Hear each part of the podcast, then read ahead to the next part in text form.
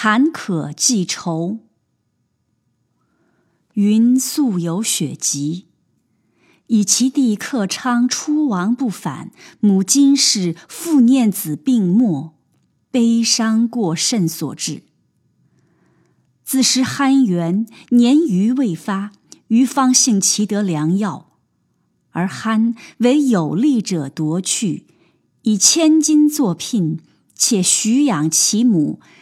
家人已属杀斥利矣，余知之而未敢言也。及云往叹，使知之，归而呜咽，谓余曰：“出不料憨之薄情，乃尔也。”余曰：“卿子情痴耳，此中人何情之有哉？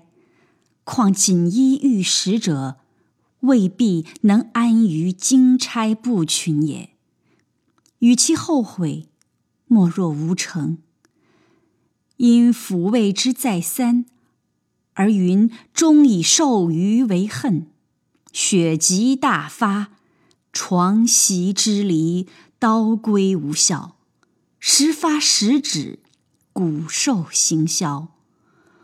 不数年而仆妇日增，物亦日起。老亲又以蒙记一端，憎恶日甚。余则调停中立，已非生人之境矣。长生一女，名清君。时年十四，颇知书，且极贤能。治差典服，信赖辛劳。子名冯森，时年十二，从师读书。于连年无馆，设一书画铺于家门之内。三日所进，不敷一日所出。焦劳困苦，节绝实行。隆冬无求，挺身而过。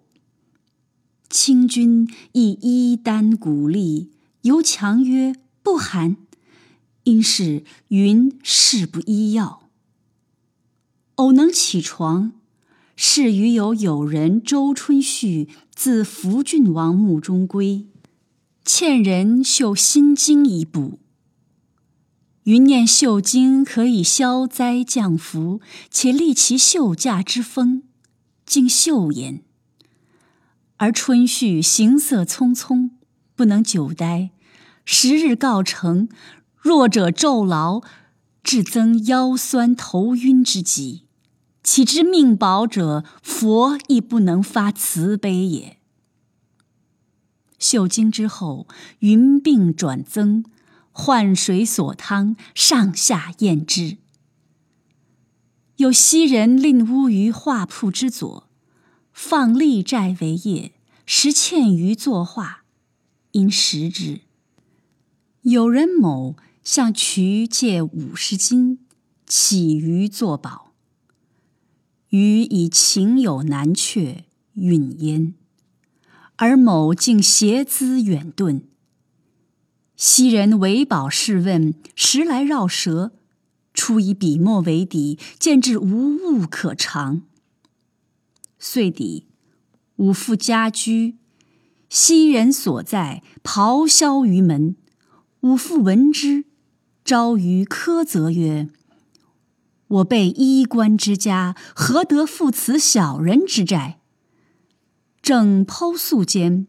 是云有自幼同盟子，是西山画士，知其病，遣人问讯。堂上误以为憨元之使，因欲怒曰：“汝父不守规训，结盟倡妓，汝亦不思席上，滥无小人。若置汝死地，情有不忍。孤宽三日县，素自为计，持必守汝逆矣。”云闻风而泣曰：“亲怒如此，皆我罪孽。妾死君行，君必不忍；妾留君去，君必不舍。故密唤画家人来，我强起问之，因令清君扶至房外。呼画使问曰：‘汝主母特遣来耶？亦便道来耶？’曰：“主母久闻夫人卧病，本欲亲来探望，因从未登门，不敢造次。临行嘱咐，倘夫人不嫌相居简谢，不妨到乡调养，见幼时灯下之言。”盖云与同秀日曾有疾病相扶之事也。因主之曰：“凡汝速归，禀之主母，于两日后放舟蜜来。”其人既退，谓余曰：“画家蒙子情于骨肉，君若肯至其家，不妨同行。但儿女携之同往，既不便。”留之累亲又不可，必于两日内安顿之。时余有表兄王进臣一子，名运时，愿得清君为媳妇。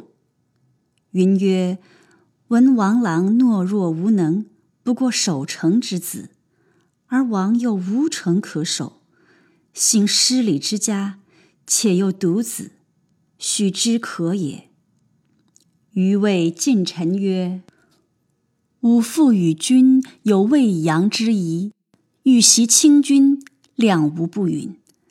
但待长而嫁，世所不能。余夫妇往西山后，君即秉之堂上，先为同席，何如？”